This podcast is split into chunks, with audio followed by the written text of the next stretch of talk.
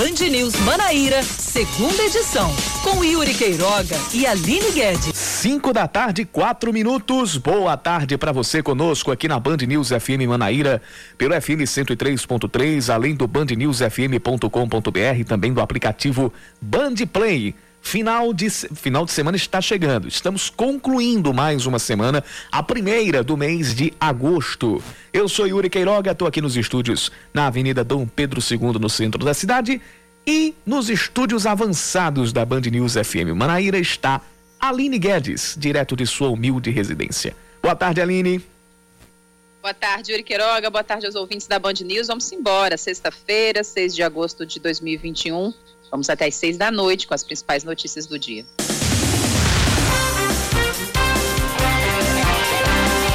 Mais de 155 mil novas doses das vacinas contra a Covid-19 chegam entre hoje e amanhã à Paraíba. O novo lote inclui 1.800, 1.800 unidades da vacina da Janssen, que é aplicada em dose única, 81.950 doses da AstraZeneca e 71.370 da Pfizer também estão incluídas no pacote. Segundo a Secretaria de Saúde do Estado, a distribuição das vacinas para todas as cidades deve começar no domingo, às 7 da manhã. Em João Pessoa, a vacinação por idade está na faixa dos 27 anos. Já em Campina Grande, a imunização chegou hoje à casa dos 29 anos de idade. Mesmo com o recuo do consórcio Nordeste, o estado da Paraíba mantém a proposta para a compra das vacinas russas Sputnik V. Os governadores da região anunciaram que iriam suspender o contrato com a fabricante e que ele será retomado caso haja autorização para o uso do imunizante pelas autoridades sanitárias. Segundo o presidente do consórcio, o governador do Piauí, Wellington Dias, a decisão foi tomada por conta das dificuldades impostas pela Anvisa, que tem alterado mais uma vez o processo de importação das doses. Além disso, o imunizante não foi incluído no Programa Nacional de Imunizações. O ex-prefeito Luciano Cartacho não descarta a possibilidade de deixar o Partido Verde e voltar a se filiar ao PT. A declaração foi dada durante entrevista aos apresentadores Cacá Barbosa e Cláudia Carvalho no Band News Manaíra, primeira edição. O tema foi discutido na reunião com a presidente do partido, Gleisi Hoffmann, e o deputado federal cearense José Guimarães. Cartacho também criticou as ações promovidas pela prefeitura para comemorar o aniversário de João Pessoa, dizendo que, abre aspas, foram aquém do que a população esperava, fecha aspas. Os trabalhadores dos Correios podem deflagrar greve geral na Paraíba em protesto contra a aprovação na Câmara dos Deputados do projeto que autoriza a privatização da companhia. Uma assembleia foi marcada para o próximo domingo, para o outro domingo, não esse, né, Yuri? O Isso, outro, o outro, dia 15. Em nota, dia 15. Isso. Em nota, o sindicato da categoria afirma que a privatização é um forte ataque à soberania nacional e mais um crime contra o país e o povo brasileiro. A maioria da bancada paraibana no Congresso Nacional se absteve da votação. Foram os deputados Aguinaldo Ribeiro, Efraim Filho, Julian Lemos, Rui Carneiro, Pedro Cunha Lima, Wellington Roberto e Wilson Santiago.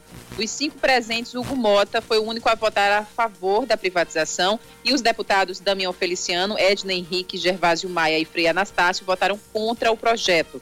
O texto segue agora para o Senado. O meia Clayton é liberado pelo Botafogo para ir ao velório da mãe dele e pode não jogar contra o Paysandu neste domingo às seis da noite. A notícia da morte da mãe de Clayton foi confirmada no início desta manhã. Caso ele não possa entrar em campo, o técnico Gerson Guzmão tem, entre outras opções, o meia esquerdinha e o atacante Luan Lúcio, que podem se juntar a Ederson e o Elton no ataque. Botafogo e Paysandu tem transmissão ao vivo da Band News FM Manaíra neste domingo, a partir das 5h20 da tarde. Estarei na narração com os comentários de Elison Silva, as reportagens de Raíssa Guglielmi e o plantão de Oscar Neto. E daqui a pouco a gente vai falar mais sobre esse jogo com Raíssa Guglielmi aqui nos estúdios da Band News FM Manaíra. Agora são 5 e 9, 5 da tarde, 9 minutos. Hora de mais um Band News Manaíra, segunda edição. E você participa conosco mandando a sua mensagem para o nosso WhatsApp. 991 11 9207. 991 11 9207.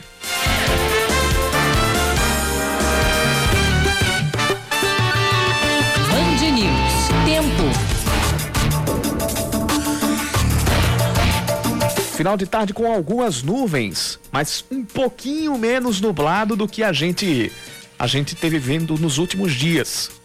Previsão é de pancadas de chuva para as próximas horas aqui na capital. Temperatura hoje chegou aos 28 graus e a mínima deve ser de 21. Em Campina Grande, fim de tarde parcialmente nublado, praticamente sem probabilidade de chuvas para hoje à noite na Rainha da Borborema. A mínima prevista é de até 18 graus na noite desta sexta-feira.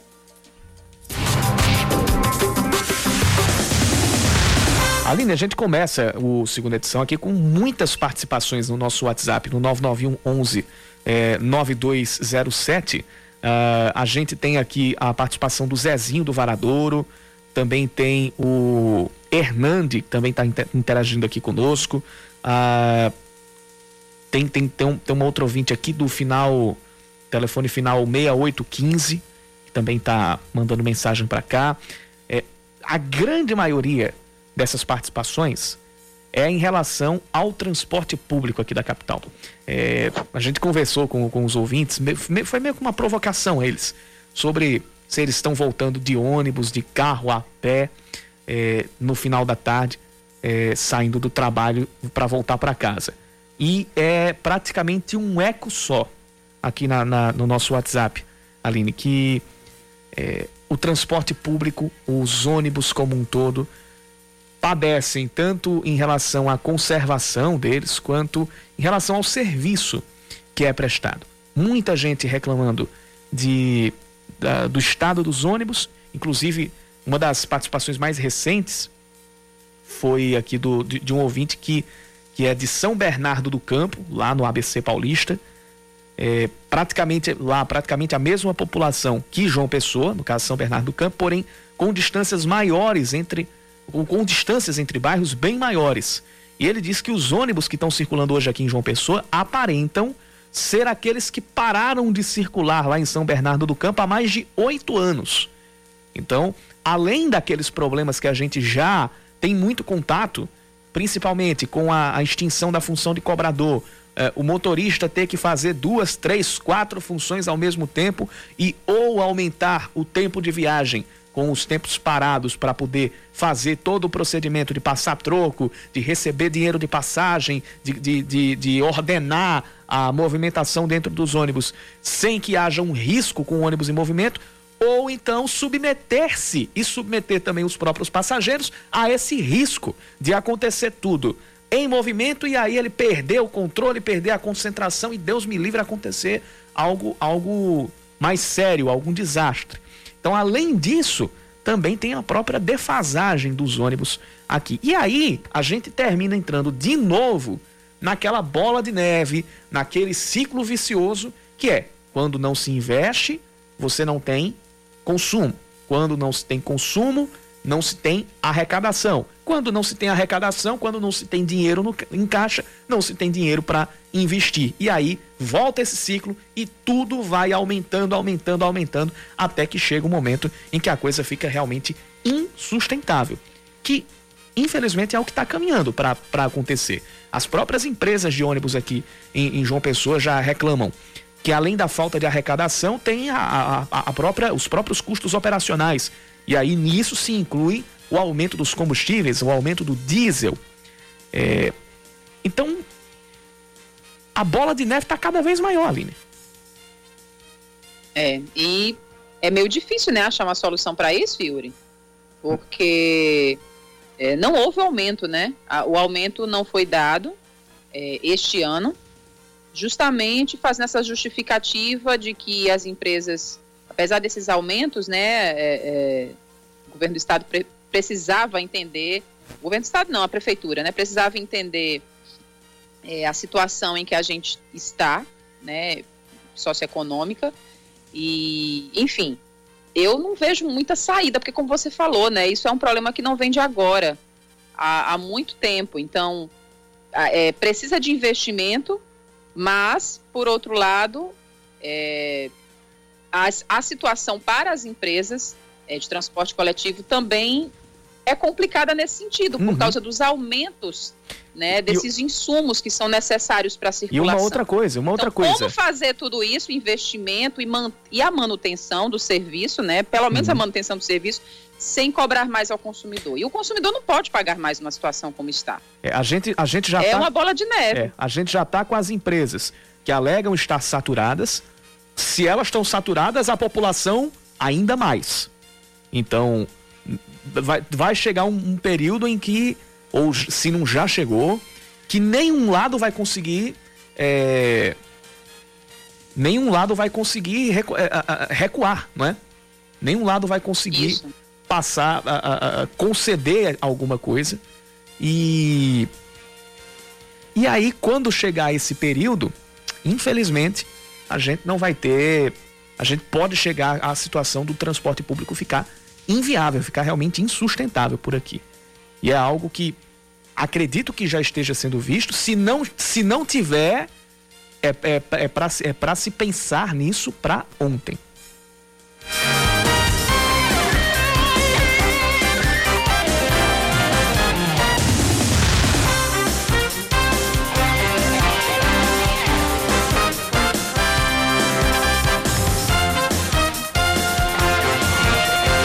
Permanece o entrave para o uso emergencial da vacina Sputnik V no país, apesar do consórcio Nordeste, que reúne governadores da região, ter iniciado o processo para aquisição de 37 milhões de doses da vacina russa.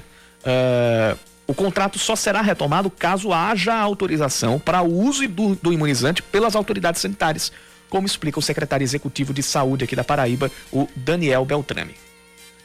Em função dos requisitos e normas apresentados pela Agência Nacional de Vigilância Sanitária Brasileira, a questão da aprovação para uso emergencial do imunizante Sputnik V, bem como a sua futura incorporação ao Plano Nacional de Imunização, fica pendente até deliberação diferente da Anvisa e também do Ministério da Saúde. E desta forma, secretarias de Estado da Saúde de todo o Brasil, que estavam em diálogo com o fabricante da Sputnik V, devem aguardar novas decisões federais no que diz respeito às autorizações de uso uso e incorporação ao Plano Nacional de Imunização para a Covid-19. Segundo o presidente do consórcio, o governador do Piauí, Wellington Dias, a decisão de suspender a compra dessas remessas foi tomada por causa das dificuldades impostas pela Anvisa, que alterou mais uma vez o processo de importação das doses. Para o coordenador do Comitê Científico do Consórcio Nordeste, o ex-ministro da Ciência e Tecnologia, Sérgio Rezende, com essa pausa, o processo de vacinação no país, num geral, vai continuar lento a Anvisa acabou de eh, fazer novas exigências, mostrando que a decisão dela é política. Não tem muita coisa de científica, mas sim de política. Então, diante das exigências, havia o risco das vacinas chegarem no Brasil e não poderem ser utilizadas. E com isso elas perderiam a validade. Então, os governadores decidiram anular a compra e, e isso faz com que eh, a vacinação, em vez de acelerar, que era o objetivo da compra das vacinas, continue lenta como está. E essa lentidão é muito preocupante porque a variante Delta está então, a nossa recomendação no boletim também foi que os governadores não devem afrouxar as medidas restritivas no momento.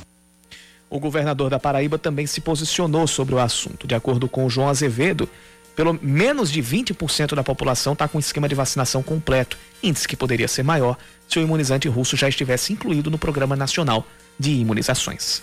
Bem, agora a gente muda de assunto. No dia em que a Lei Maria da Penha foi sancionada, em 7 de agosto de 2006, a vítima do primeiro processo de violência doméstica no Brasil já estava morta.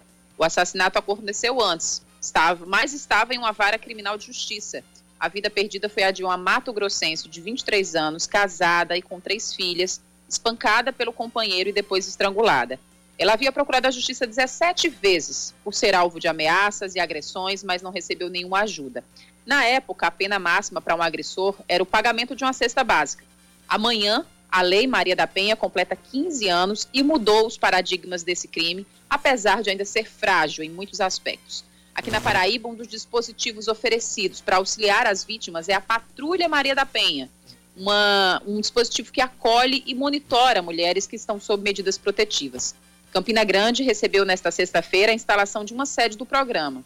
De acordo com a secretária da Mulher e da Diversidade Humana, Lídia Moura, o equipamento vai ampliar o atendimento à mulher para 34 municípios da região.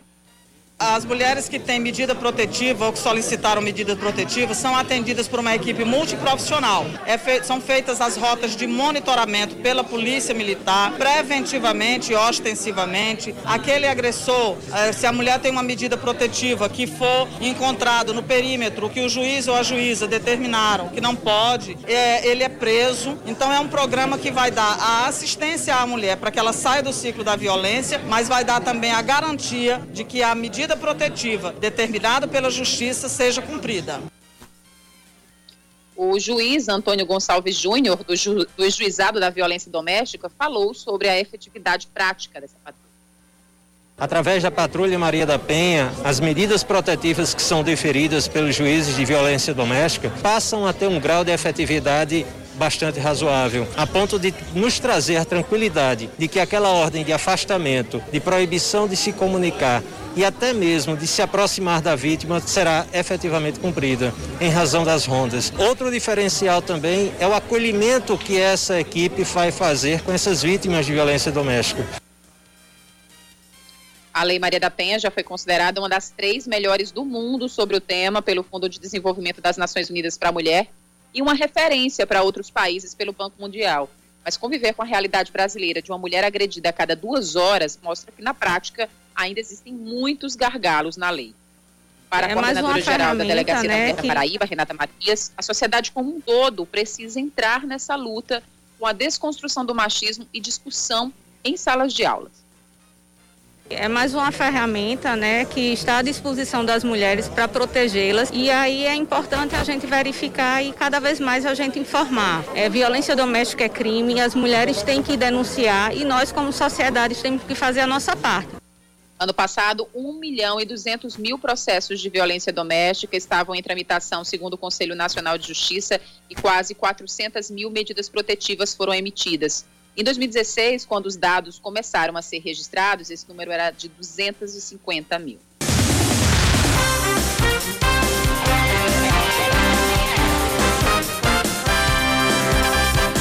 Estamos de volta às 5 da tarde, 22 minutos. Zabelê, Amparo e Prata, no Cariri, são as cidades com a maior quantidade de pessoas que completaram o esquema vacinal contra o coronavírus. O ranking foi divulgado pelo governo do estado e faz parte da corrida das vacinas, que vai premiar as 20 cidades que tiverem melhor desempenho na imunização. As equipes de saúde envolvidas na vacinação em cada cidade premiada vão receber cada uma 3 mil reais.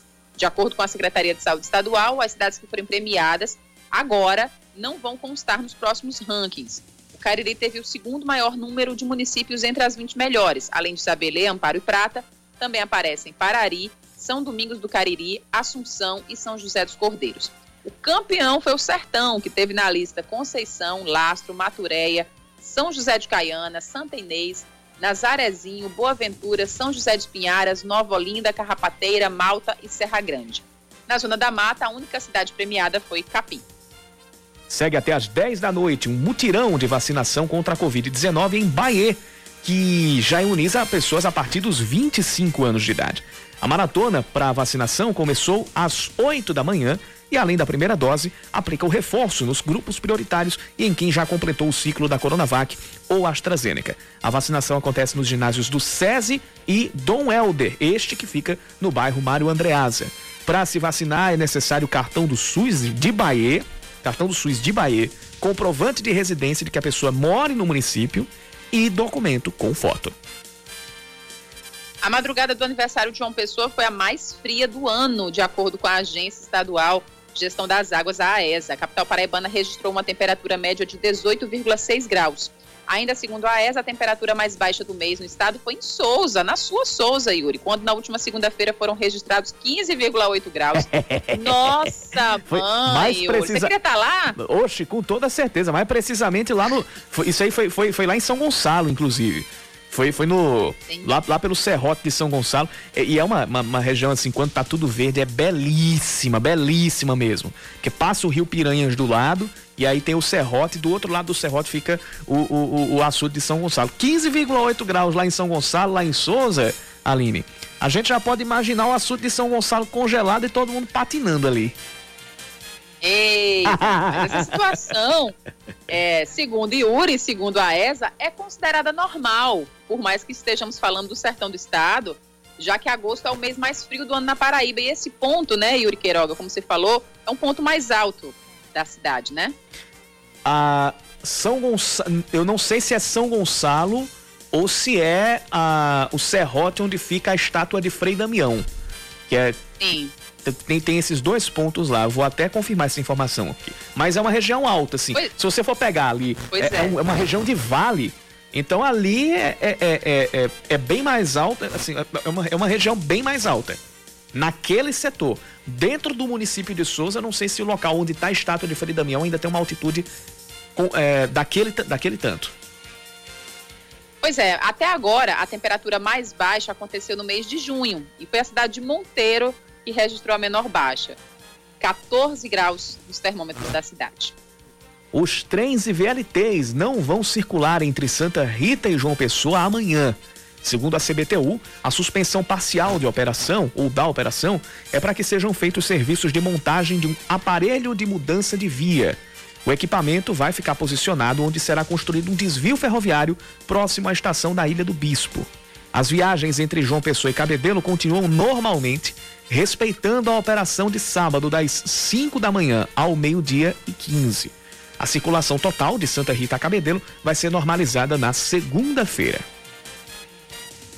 Ainda sem público, o clássico dos maiorais deste domingo pela décima rodada da Série D pode provocar mudanças na zona de classificação do Grupo 3. O 13, que tem o um mando de campo, encara o Campinense e tenta a terceira vitória em quatro jogos sob o comando do técnico Wellington Fajardo. Já a Raposa quer se manter no G4 após meter 3 a 0 no Atlético Cearense, time que emprestou o volante Olávio, artilheiro do Brasil em 2021, por volta redonda, adversário do Botafogo na Série C. Também no domingo, o Souza vai até Caruaru enfrentar o Central, podendo ter o desfalque do zagueiro Rony Lobo, que está em vias de deixar o clube. Já vi, já vi quadros um pouco mais complicados na BR-230. Não que hoje não esteja, mas já teve dia da, de, de, de ficar impraticável por lá. Mas a BR-230, por enquanto, tem pelo menos um, dois, três, quatro, cinco pontos com trânsito intenso. Vamos a eles. O primeiro é nos dois sentidos da, da estrada de Cabedelo, entre a entrada do Renascer e a entrada do Aeroclube, para quem vai ali para o Santuário Mãe Rainha. O segundo é no, na região do Hospital de Trauma, entre o, entre o Trauma e a Promac, também nos dois sentidos. O terceiro é entre o viaduto da Pedro II, no caso um pouquinho depois, saindo ali do viaduto da Pedro II no sentido João Pessoa Bahia, até a altura lá do Água Fria Bancários. E no sentido João Pessoa Cabedelo, entre o viaduto do Cristo e as proximidades do Unip. O quarto ponto é no sentido João Pessoa Bahia, entre a entrada ali do loteamento Santo Antônio e o viaduto de Oitizeiro.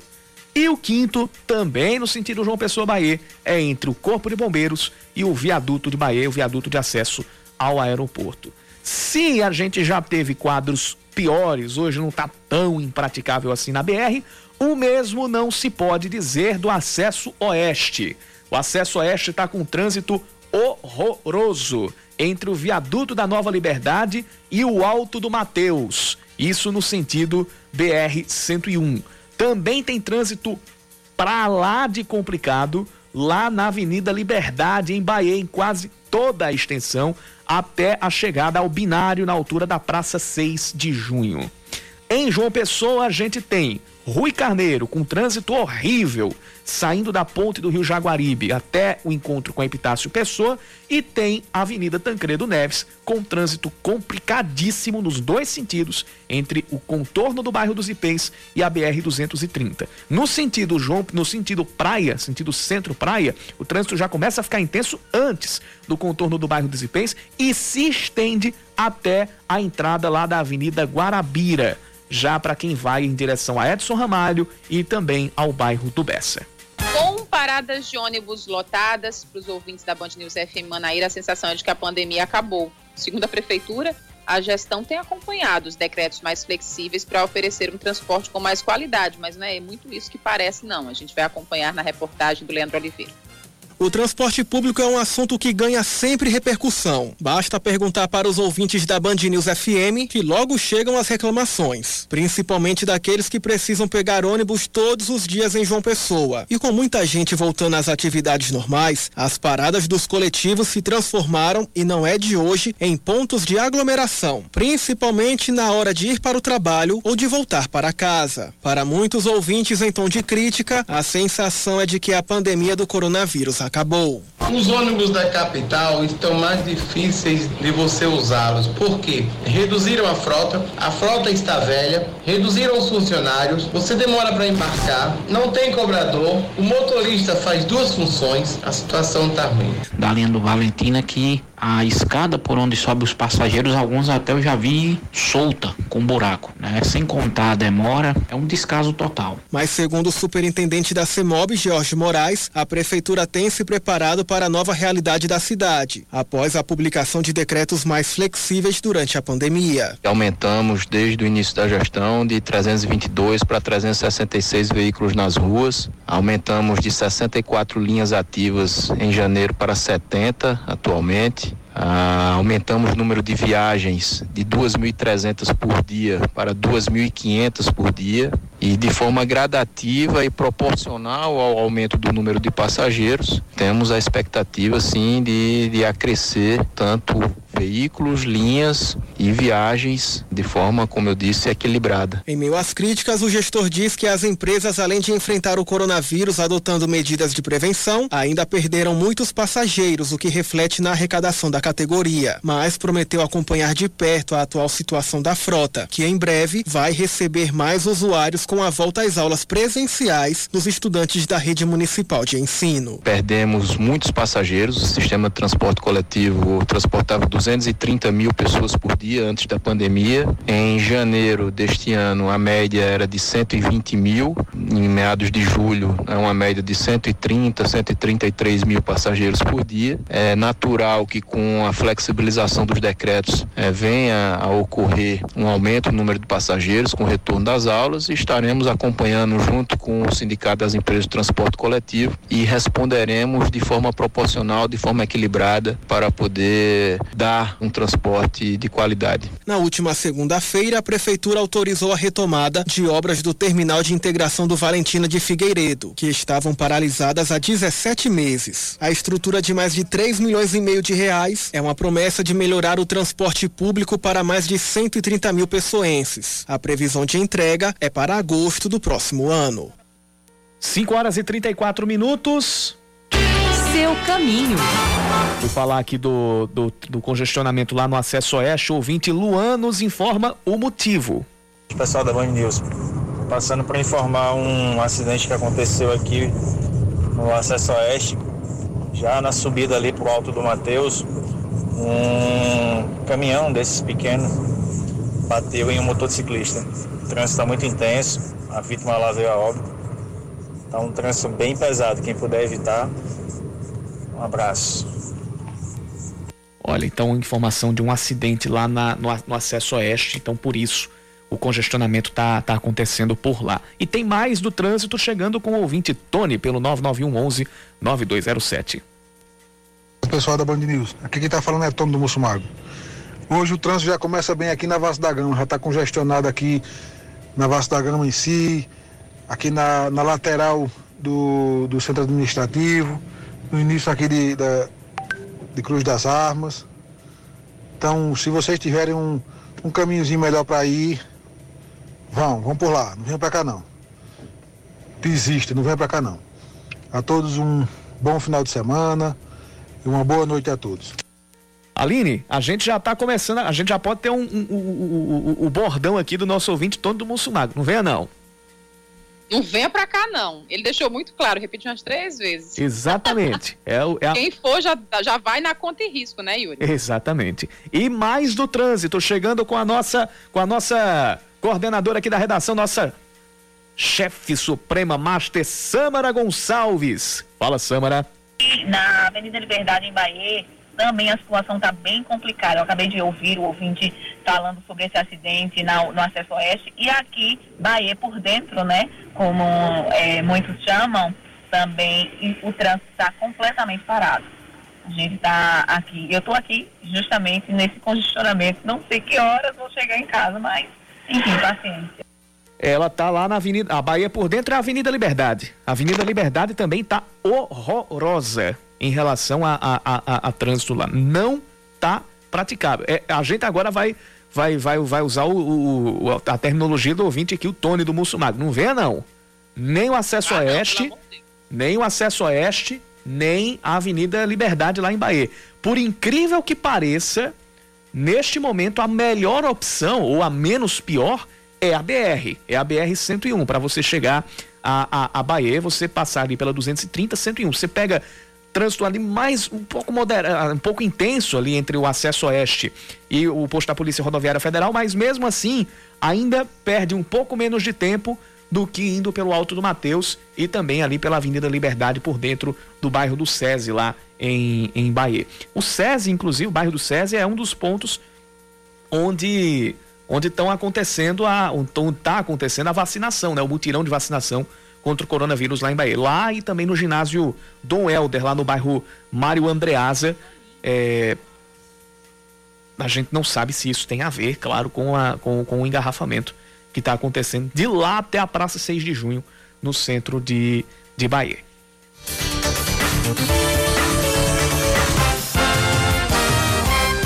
E tem mais uma participação pelo nosso WhatsApp. Agora não é necessariamente de trânsito, mas é o nosso ouvinte Flávio de Cabedelo. Fala, Flávio. Não se põe. Boa tarde, Aline. Boa tarde, Yuri Queiroga. Aqui é o Flávio de Cabedelo. Passando aqui na BR-230, quilômetro 11. Acabei de resgatar aqui um filhote de tamanduá bandeira. Tava indo aqui pra pista aqui. Possivelmente ia ser atropelado aí por um veículo. Acabei colocando ele aqui dentro da mata aqui. Um abraço e o segundo tudo pode mudar. Olha aí, o ouvinte, ouvinte Flávio de Cabedelo resgatando um filhote de tamanduá bandeira que estava ali no meio da, da, da rodovia.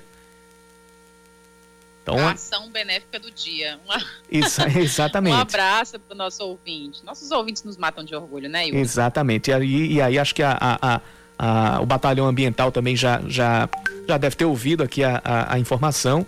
É, já vai ficar ciente também desse, é, desse resgate que aconteceu lá. É, Salvou-se uma vida. Foi salva uma vida. Foi salva a vida de um filhote de, de, de Tamanduá Bandeira, grande Flávio de Cabedeiro, sempre acompanha aqui a nossa, a, as nossas transmissões, a nossa programação. A gente agradece demais pelo carinho da audiência. Um calendário de esportes com eventos para o segundo semestre foi lançado hoje pela Prefeitura de João Pessoa. Esse calendário envolve atividades no futebol, ciclismo, natação, canoagem, esportes radicais, jiu-jitsu, esportes, corrida, entre outros. Entre todas as modalidades, o evento mais esperado é a primeira Maratona Internacional de João Pessoa. Segundo o prefeito Cícero Lucena, apesar de a pandemia ter desacelerado na capital, as medidas sanitárias ainda vão ser cumpridas rigorosamente durante as disputas uso de máscara, com protocolos em cada evento desse, conforme a, a, característica da prática do esporte. E isso precisa, porque eventos como esse, da dimensão que nós queremos dar, não, são não é algo que possa ser feito sem planejamento, sem responsabilidade. Daí porque criamos o calendário e estamos trabalhando cada prova na parte sanitária, na parte financeira, nos contatos nacionais internacionais que nós desejamos trazer para a cidade de João Pessoa. As provas vão ser iniciadas no dia 8 de agosto com a Corrida dos Assessores, que deve ser utilizada como um evento teste. Entre os eventos anunciados estão a Copinha João Pessoa de futsal, a Copa do Brasil de paraciclismo, o Jampa Beach Games, que envolve diversos esportes de praia, o Gran Fondo João Pessoa, corrida de ciclismo de tradição internacional, o Campeonato de Canoagem no Mar, a Copa João Pessoa de BMX e o JP International Pro de Jiu-Jitsu. Além de fortalecer o esporte da capital, Cícero também acredita que o turismo e a economia vão sentir um impacto positivo. No momento em que a gente consolida a prática desses eventos, com o nível que nós queremos oferecer, nós seremos referência nacional. Traremos atletas nacionais e internacionais e, consequentemente, traremos também o fortalecimento da economia, principalmente na área do turismo. As competições vão até o dia 19 de dezembro com a Maratona de Águas Abertas. E, Aline, duas coisas. Uma é, o Jampa Beach Games me, me, me provocou uma nostalgia. Porque eu acho que você vai lembrar. Agora eu liguei o seu microfone. Se você falou alguma coisa, não, não tinha saído. Mas tá, tá ligado Não, só perguntei o porquê. Ah, lembra do Verão Vivo? Ai, lembro, verdade, Yuri. Passava aqui na Band, ideia do grande, do eterno, saudoso Luciano do Vale, que fazia isso aqui em praias aqui do Nordeste. Me lembrou isso, me lembrou o Verão Vivo. É verdade, é verdade. Era muito bacana. Espero muito que dê certo, né? E que, enfim, que esse projeto é, chegue logo pra gente, né? Nesse, nesse período pós-pandemia que a gente já anseia tanto, é, é uma forma maravilhosa né, de, de, de enaltecer o esporte aqui é, no, na nossa região, na nossa capital, principalmente, né, Yuri? Porque a gente já sabe que esportes como, por exemplo, o vôlei de praia já são de casa, Vôlei né? de praia, beach soccer, beach tênis, beach Isso. handball. Isso é só a gente falando dos esportes coletivos. Aí você vai para os esportes náuticos. Você pode. Olha, canoagem no mar, a gente tem maratona de, água, de, de, de águas abertas, é, vela, é, vela, vela não, mas canoagem de águas abertas, é, kite, kitesurf também. é, os esportes náuticos, que não são. Não, não é somente o de praia, é esporte náutico também. É, isso precisa também ser, ser incentivado. A gente espera que dê sim, certo? E que, e que se torne um calendário fixo, um calendário base para eventos esportivos aqui por, por João Pessoa. E o segundo ponto é que um ouvinte aqui, vou tentar identificar quem é, quem é o ouvinte que está mandando aqui a mensagem, é, é o Erivaldo. Erivaldo mora lá no Cristo.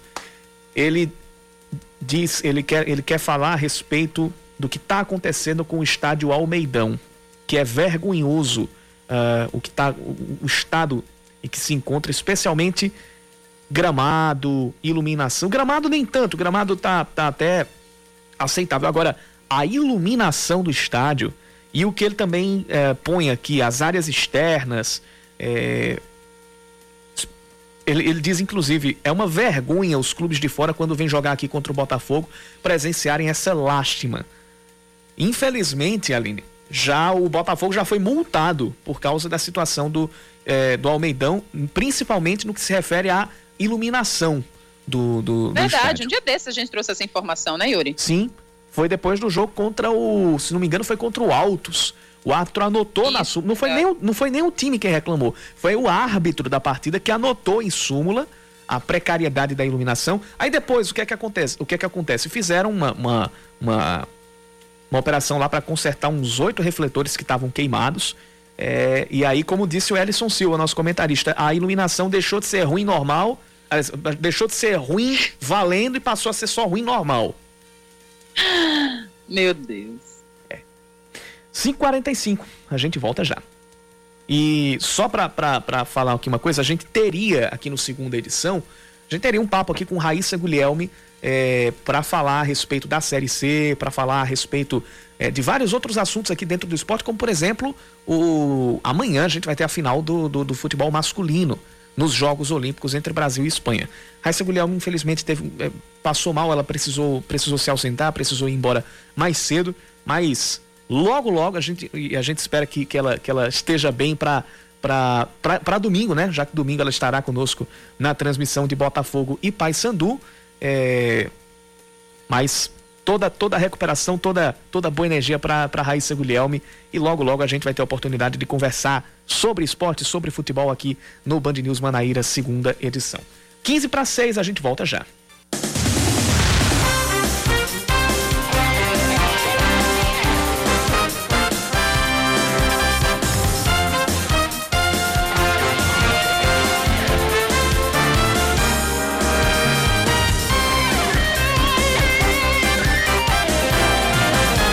Horas 48 minutos. Sai mais um balanço da situação da Covid-19 na Paraíba e o governo do estado indica 423 novos casos e cinco óbitos que foram confirmados nas últimas 24 horas. Outras nove mortes, acontecidas de 1 de julho até aqui, também foram computadas como sendo de Covid-19.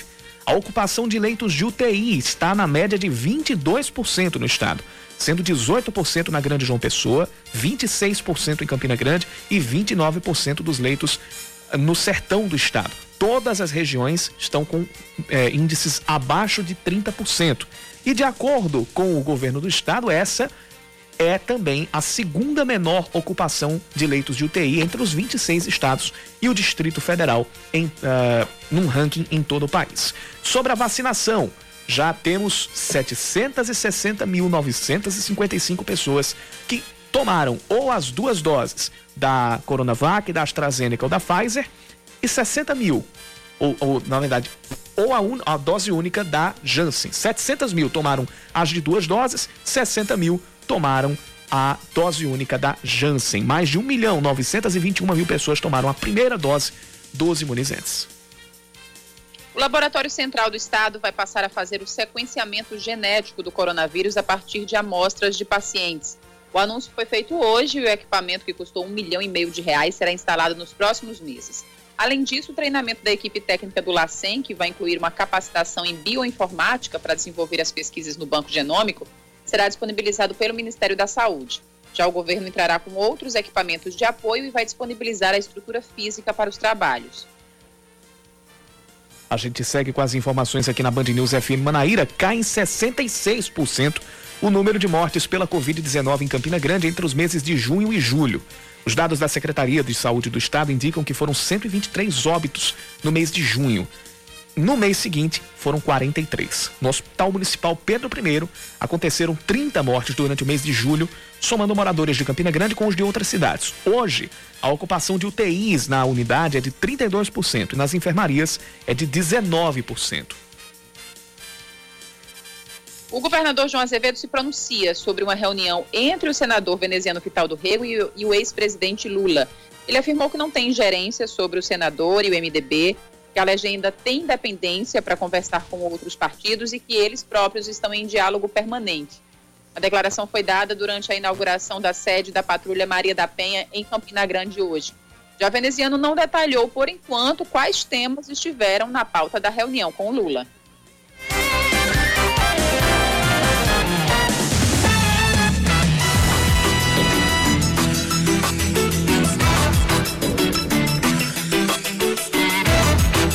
Participações aqui no nosso WhatsApp, no 991-11-9207. Tem um ouvinte Ricardo aqui conosco.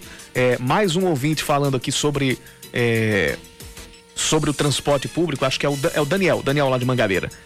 Sou taxista, quase não uso ônibus, mas pelo valor da tarifa poderia ser melhor. Né? Até, até mesmo quem não, não tem o costume de usar o transporte público é, percebe isso. Né? Percebe que, que, que a situação já saturou para o, o consumidor. Se saturou para as empresas, o que dirá para o consumidor, para o passageiro, para a grande maioria dos, dos passageiros. Caminho. Informações da CEMOB, principal do Geisel está com trânsito pesado no sentido bairro a partir do viaduto da BR-230 até o contorno com a Avenida Juscelino Kubitschek. Isso inclui a entrada lá para o João Paulo II e para o Funcionários 2. A Avenida Beira Rio, em outro ponto da cidade, outra ponta da cidade, está com trânsito mais intenso no sentido centro até a, a o contorno para voltar lá para o bairro do Altiplano. Isso já está ali com, com a situação tá, tá nos dois, nos dois sentidos, né? As duas pistas estão tá, com trânsito pesado nesse momento. A gente tem a Avenida Tancredo Neves é, em toda em toda a extensão no sentido praia tá com trânsito complicado, bem complicado mesmo. Uh, o viaduto do Cristo também está com trânsito pesado entre os acessos aos bairros do José Américo e também do Geisel. E o trecho da Avenida Hilton Souto Maior entre Mangabeira, uh, aliás, no sentido Mangabeira, entre a Igreja Universal do bairro e a rotatória do Caique, também apresenta trânsito pesado.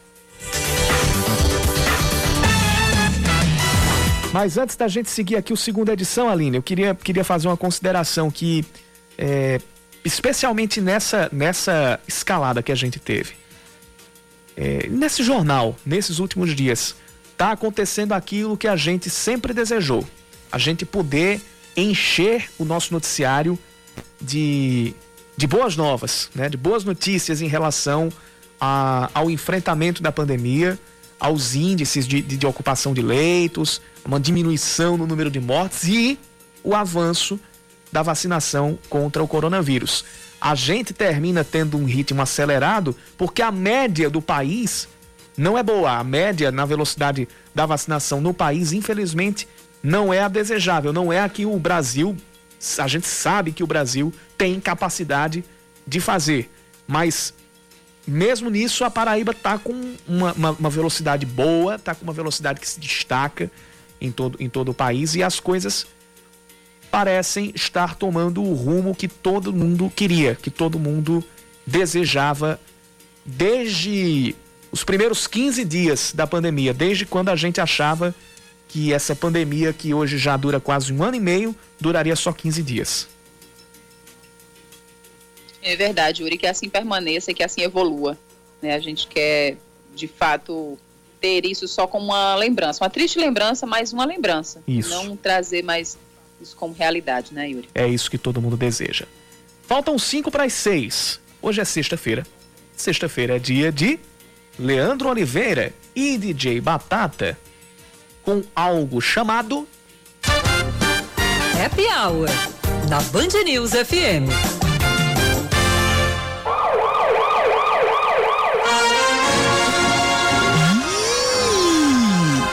Tá começando! Happy Hour em ritmo alucinante de perseguição, tipo polícia e ladrão.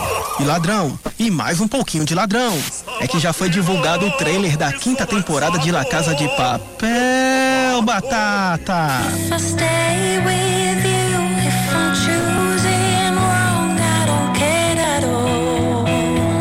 Desta vez, os personagens precisam resistir à polícia e criar uma estratégia após o professor ser descoberto. Lisboa para, profesor. Hola, Lisboa. El estanque de tormentas ha sido descubierto. Es posible que esta sea la última vez que hable con vosotros.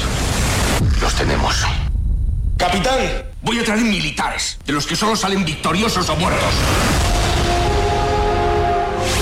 Das telinhas pras telonas, com Esquadrão Suicida 2. You're fletching in my door! Everyone stand down. Resumindo a trama do filme, é o esquadrão mais louco do mundo tentando salvar o mundo. Como é, homem?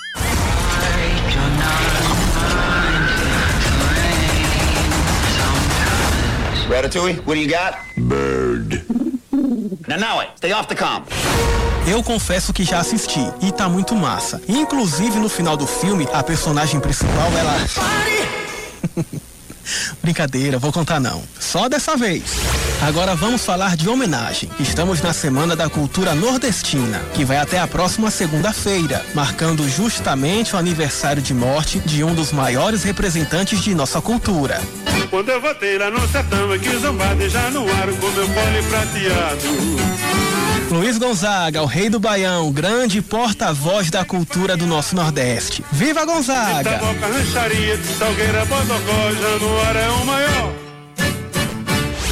E ainda falando em homenagem, Batata, agora no clima da paixão.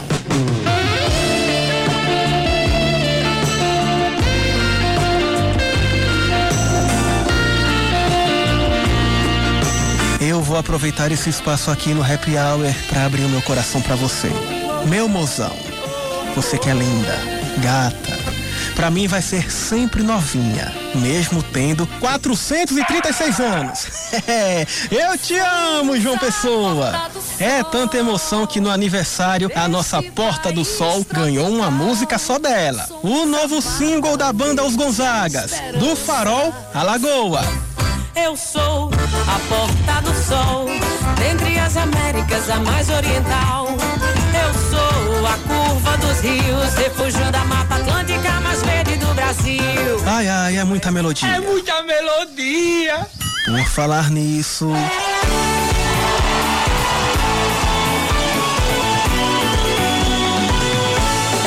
Domingo, dia dos pais, Bel Marques promete fazer uma live daquelas, ao lado dos filhos. A live ao Bel Prazer Acústico, às quatro da tarde. Então diga que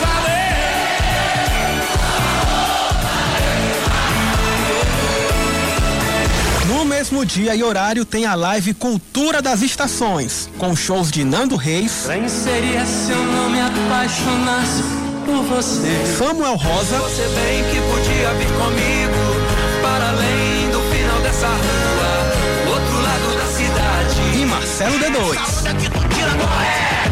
Essa barra que tu tem, qual é? E pra encerrar o domingo com aquele pagodinho, Zeca Pagodinho, às 5 da tarde. Deixa a vida me levar. Deixa a vida me levar. Eu e meu DJ Batata vamos ficando por aqui. Se tiver alguma sugestão de filme, série, lançamento de música, de clipe, fala com a gente no Instagram ou no WhatsApp da Band News FM Manaíra. Até semana que vem. No clima da paixão, Batata. Fui! E no clima da paixão, a gente vai encerrando o Band News Manaíra, segunda edição desta sexta-feira, com a homenagem. eu, eu amei, eu amei a descrição que Leandro fez a João Pessoa. Eu tô aqui morrendo de rir, Yuri. Maravilhoso. né? Essa coluna tá cada dia melhor, mais divertida. Mas é, é. isso mesmo, Os- Yuri. Lea- Tá chegando o é. nosso adeus. Leandro, Leandro e Batata hoje estão agora estão comandando a, a, a, a coluna, mas eternamente os royalties, parte dos royalties tem que ir para Giovana Monteiro, a, Claro, a idealizadora. a idealizadora do Happy Hour, que tá, tá conosco. Na, agora tá conosco aqui na equipe da Band News. Seis em ponto, vem aí Reinaldo Azevedo. Um cheiro, Aline.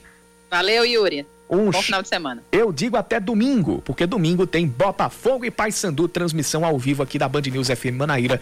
A partir das 5h20 da tarde, a bola rola às 6 É a 11 primeira rodada da Série C do Brasileiro. Fui! Bom fim de semana para todo mundo. Você ouviu Band News Manaíra, segunda edição.